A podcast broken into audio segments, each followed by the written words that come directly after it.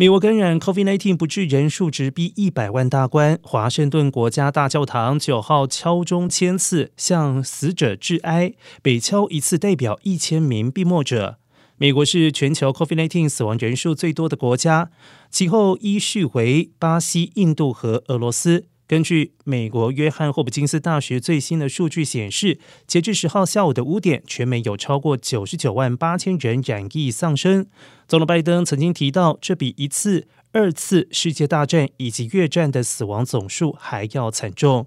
而根据世界卫生组织最新估计的数据显示，二零二零年一月一号到二零二一年十二月三十一号期间，全球 COVID-19 死亡人数达到一千三百万到一千七百万之间。